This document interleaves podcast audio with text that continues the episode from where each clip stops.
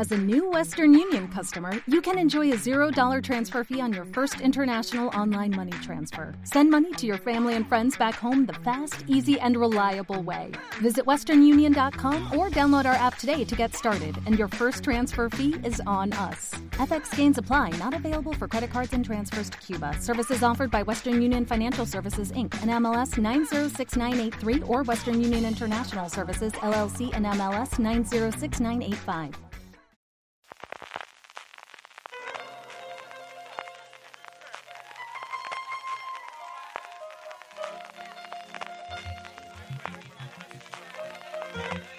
Estás escuchando Fuera de Series con CJ Navas. Bienvenidos a Streaming, el programa diario de Fuera de Series en el que un servidor, CJ Navas, os trae todos los días las principales noticias, trailers, estrenos del mundo de las series de televisión. Edición del miércoles 30 de marzo. Pedirte disculpas por anticipado porque tengo la garganta un pelín cascadita. Espero que no vaya más, que se recupere esta noche y que podamos seguir estando aquí todos los días de esta semana. Empezamos con un poquito de follow-up. Ayer comentábamos cómo la apuesta de Netflix por el anime eh, seguía totalmente vigente con más de 40 series en proyecto y hoy su romance con el Imperio del Sol naciente, con las series japonesas y las películas que sigue adelante. Y es que han confirmado hasta cinco nuevos programas mm, unscripted que dicen los americanos, es decir, una combinación entre documentales grabados en tiempo real, eh, realities, concursos y cosas similares que se unen a los 10 que ya habían en proceso, entre ellos uno sobre una estrella de J-pop, que es como el K-pop, pero al final en japonés, un reality de romance, como no, un True Crime, que al final estamos en Netflix y sabemos que el género le funciona muy bien, y el que quizás más me ha llamado la atención, uno sobre el teatro kabuki y cómo funciona este arte ancestral eh, japonés. La compañía pretende estrenar no menos de siete nuevos eh, programas entre programas y documentales durante este año y otro, pues vía más de negocio que tiene Netflix fuera de las series tradicionales, mientras sigue explorando cómo poder seguir aumentando el número de suscripciones. Empezamos las noticias y tenemos una pareja de actrices que se meten a producción, que se meten a crear sus propias series. En primer lugar, Jennifer López, que ya, ya había hecho sus pinitos, ya había estado como productora en alguno de los realities en los que ha ejercido como jueza, que tenía varios proyectos ya en danza, y finalmente va a ser Amazon la que estrene su primera gran serie como productora llamada Backwards in Hills, algo así como hacia atrás en tacones, que cuenta la vida de las mujeres, de las mujeres glamurosas, dice la nota de prensa, que vivían en el Hotel Barbizon después de la Segunda Guerra Mundial en la ciudad de Nueva York. El Hotel Barbizon fue un lugar muy curioso en Nueva York porque solo permitía entrada a mujeres hasta el punto de que los hombres no podían pasar del hall del propio hotel, no podían subir a las habitaciones, tenían un código de tanto de conducta como de vestuario tremendamente estricto y no fue hasta 1981 donde permitieron acceder a los hombres. Entre las huéspedes del hotel, que espero que tengamos eh, cameos o que alguna de ellas incluso sea protagonista de la serie, pues agarraos. Lauren Bacall, Betty Buckley, John Crawford, Rita Hayward y Grace Kelly pasaron por sus habitaciones y pasaron por este hotel múltico que estaba en el Upper East Side de Manhattan. Un proyecto que me atrae mucho, me parece muy interesante, de una mujer, pues eso, que es una empresa en sí misma, Jennifer López. Y de Jennifer a Gillian, Gillian Anderson, que sigue atando lazos con Netflix, la tuvimos en The Crown, haciendo de Margaret Thatcher en esta cuarta temporada, la última por ahora, hasta que llegue el estreno de la quinta a finales de año. La hemos tenido, evidentemente, interpretando a la doctora Jim Milburn en Sex Education en sus tres temporadas, que también está esperando la cuarta. Ha firmado un acuerdo de first look, es decir, que tiene derecho de tanteo, que tiene derecho de que le pasen primero los proyectos antes de que si ellos lo rechazan pueda llevarlo a otras plataformas, otros canales, con Netflix para los dos próximos años con su productora Fiddlehead. A ver qué puede salir de aquí y a ver qué podemos tener en los próximos años de Gillian Anderson, que siempre será muy bien. Y por lo demás, varias cositas de industrias, algunas eh, españolas y otras internacionales. Los dos grandes operadoras españolas, Movistar Plus y Vodafone, que mueven ficha y siguen armándose de contenido. Movistar que firma un acuerdo con Dazón para seguir teniendo todo el fútbol en directo en España y por su parte Vodafone que renueva el acuerdo con Disney para seguir incorporando todos sus canales, incluido Fox, incluido Disney Channel, que si recordáis a finales del año pasado los cerraron en, en Reino Unido en un movimiento que parecía que iba a ser internacional, que aquellos sitios donde ya estaba la plataforma de Disney Plus, esos canales tradicionales poco a poco iban a cerrar, porque toda la apuesta evidentemente es por el streaming, pero es un ejemplo de que al final, mm, por mucho streaming y por muchas suscripciones, pues tanto Movistar como Vodafone y el número de abonados que tienen es importante para los gestores de contenidos, es importantísimo. En nuestro país, contábamos el otro día como en Francia Paramount Plus va de la mano de Canal Plus y yo creo que cuando llegue aquí Sky Showtime va a llegar exactamente igual, tanto de la mano de Vodafone como de Movistar Plus. Y al final, sí, el streaming está muy bien, el que te puedas suscribir y dar de baja está muy bien, pero el que tengas acceso cuando ya tienes 3 millones y un millón y pico de abonados que tienen estas plataformas, junto con Orange, las tres principales que tenemos en nuestro país, si no nos olvidemos de Euskaltel y del resto de las autonómicas o locales, pero al final son las tres grandes, pues sigue teniendo mucha importancia a la hora de, sobre todo para estas plataformas de streaming, asegurarle unos ingresos inicialmente y a partir de ahí poder crecer. Y luego dos internacionales. En Estados Unidos, evidentemente, todo el mundo está con los Oscars, con lo cual no hay mucho más que comentar ni muchas noticias, hasta el punto de que ayer martes se presentaba el nuevo servicio de streaming del canal de noticias 24 horas americano, en el que se van a gastar unos 100 millones de dólares aproximadamente, que también tuvo su crisis hace unos meses cuando su jefe, el que había hecho todo el impulso toda la fuerza para lanzar el canal de streaming, tuvo que dimitir. Y aquí nuevamente Morway Salseo, que podéis encontrar fácilmente en internet, sobre los motivos y las razones que eso le llevó. El caso es que CNN Plus ya ha debutado, pilla justo en medio también de la fusión entre Discovery y HBO y todo el conglomerado de Warner Media. Mm, no sabemos qué va a ocurrir en el futuro, si la suscripción, que tiene como suele ser habitual un precio mucho más barato en los primeros tiempos, se va a meter en un paquete con un precio más barato si te suscribes a HBO Max y Discovery, que recordemos que su jefe financiero dijo que no iban a ser dos plataformas por separado, como es Disney Plus y Hulu, por ejemplo, sino que todo el contenido iba a estar, parece que bajo el paraguas de HBO Max, que es la que tiene los mayores números de suscriptores en Estados Unidos. No sabemos si aquí será un añadido, si empezará a meter contenido y si va a llegar a España o no, que existe el canal de pago y que tendría cierto sentido que podamos tener esto también con el CNN Noticias español. Y la otra internacional es que Disney Plus sigue tomando pistas de Netflix y sigue ampliando su catálogo internacional. No es todavía tan prevalente en el resto del mundo como lo es el gigante rojo, sí tiene mucho peso en India, especialmente por su canal Star, de ahí nos viene Star, que es quien gestiona los derechos de la Liga de Cricket India, y que es al final el, el gran contenido deportivo que les lleva los suscriptores. Y el caso es que se va a lanzar en 42 países y territorios durante el verano, empiezan en mayo, terminarán en junio, Sudáfrica, Turquía, Polonia,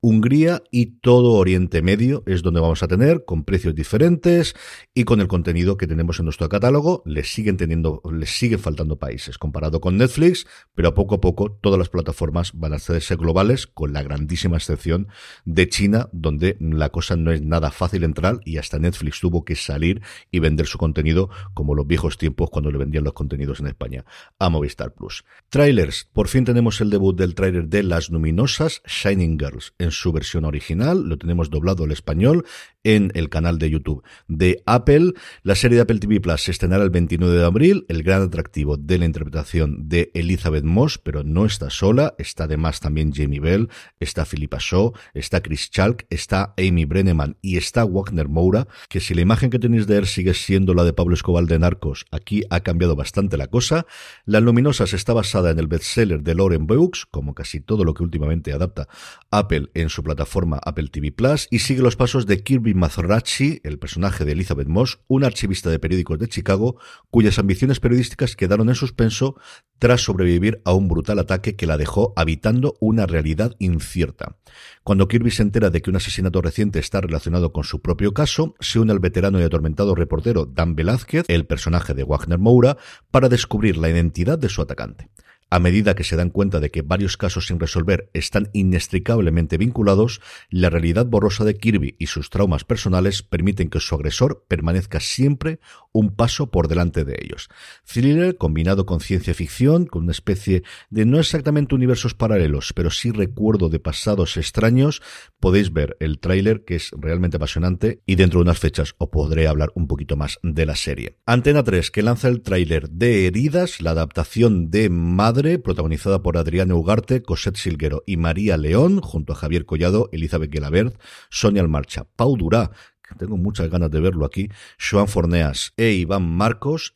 el 17 de abril se estrena en A3 Player Premium y pasará posteriormente al prime time de Antena 3. Y por último, un primer vistazo, yo creo que vamos a tener varios de estos, de Strange New Worlds, la nueva serie de la franquicia Star Trek, sobre el personaje de Uhura, de la cadete, en este caso Uhura. Recordad que Strange New Worlds nos cuenta la vida en la Enterprise antes de los tiempos de Kirk, de la serie original, cuando todavía estaba comandando el Capitán Pike y ya con Spock, que aparecía ya entonces. Tenemos un primer vistazo a Celia Ross Goodling haciendo del personaje, como os digo, de la cadete Ujura. Este lo tenéis disponible en el canal de YouTube, youtube.com barra fuera de series. Estrenos del día 3. Netflix presenta una producción turca llamada La familia Ulisal, sumido en la crisis de la mediana edad. Un arquitecto empieza una doble vida como Punky, sí, como Punky, mientras los miembros de su familia lidian con sus propios problemas. Bueno, pues una comedia dramática, una dramedia para Netflix.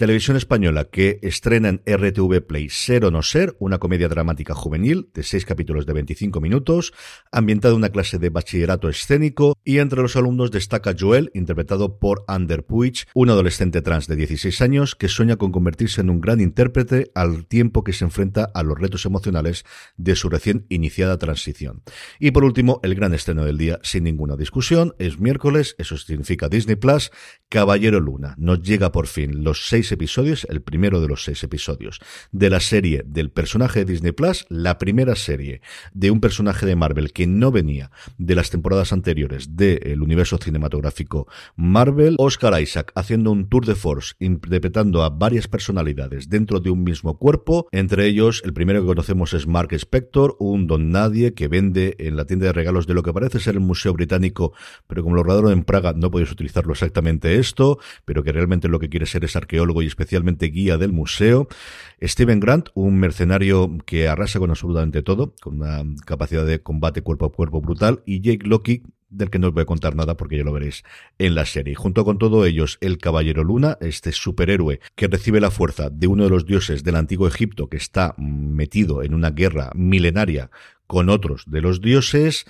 incluido su representante de la Tierra que interpreta Ethan Hawke como el jefe de una especie de secta que tiene una forma curiosa de decidir si una persona mm, merece vivir o merece morir, ya no solo por lo que ha hecho en el pasado, sino por lo que puede hacer en el futuro, muy rollo Minority Report. Yo he podido ver ya los cuatro primeros episodios, eh, Isaac está sencillamente, Oscar Isaac está sencillamente impresionante, está maravilloso. Escenas de acción, ¿Tenemos mejores que las otras series? Posiblemente sí. ¿Nivel de Daredevil la primera temporada? Yo creo que todavía no hemos llegado a eso.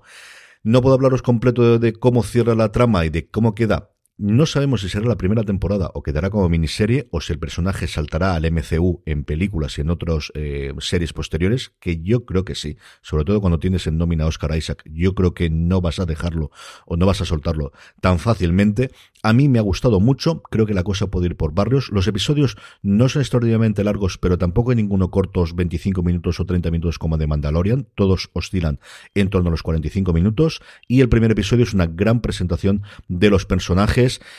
y las voces en off, si lo podéis ver en versión original, maravillosas, especialmente, especialmente la voz de Konshu, de el dios que le habla al personaje de Oscar Isaac, cuya voz pone F. Murray Abraham en la versión original, es maravillosa. Así que recomendada, Totalmente. Dicho eso, no sé quién de vosotros iba a cambiar vuestro criterio en función de lo que diga sobre Caballero Luna en concreto. Creo que quien va a verla la iba a ver exactamente igual y quien no,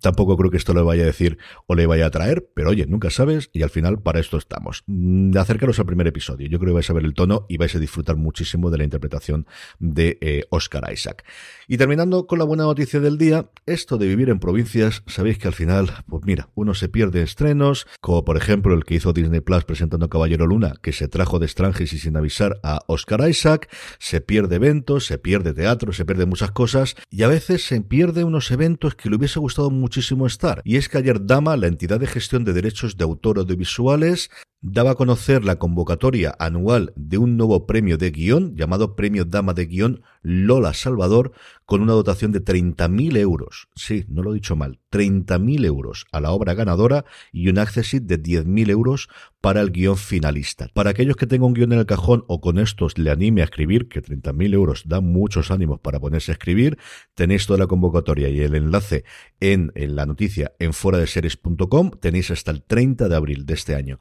para enviarlo. Y en la presentación, Borja Cobeaga, el presidente de Dama, decía que no habían tenido ninguna duda en cuanto a la elección del nombre, que Lola Salvador fue una de las fundadoras de Dama, que fue ella, de hecho, quien ideó el nombre de la entidad, cosa que yo no sabía, y es una agonista fundamental en la historia del cine español, sin ningún género de duda, la responsable del crimen de Cuenca, de las bicicletas son para el verano o de Salvajes, pero también en televisión, y es que debutó en el 73 con Crónicas de un pueblo, escribió un episodio de una serie totalmente perdida que se llama Los Libros, que fue una adaptación de una idea francesa que trasladaba al audiovisual grandes obras de la literatura española que se hizo en los años 70 con un elenco de actores alucinantes y de guionistas exactamente igual, fue la responsable de las aventuras de Lada Rebeca, que aquí se me habéis pillado, esta no conocía nada, que hizo en el 76, del 79 del 80 hizo Barrio Sésamo. Hizo el guion de cuatro episodios de Barrio Sésamo, fue la guionista de la primera gala de los Goyas en el 87 y luego sus dos últimas grandes obras, El Olivar de Atocha, los 26 episodios.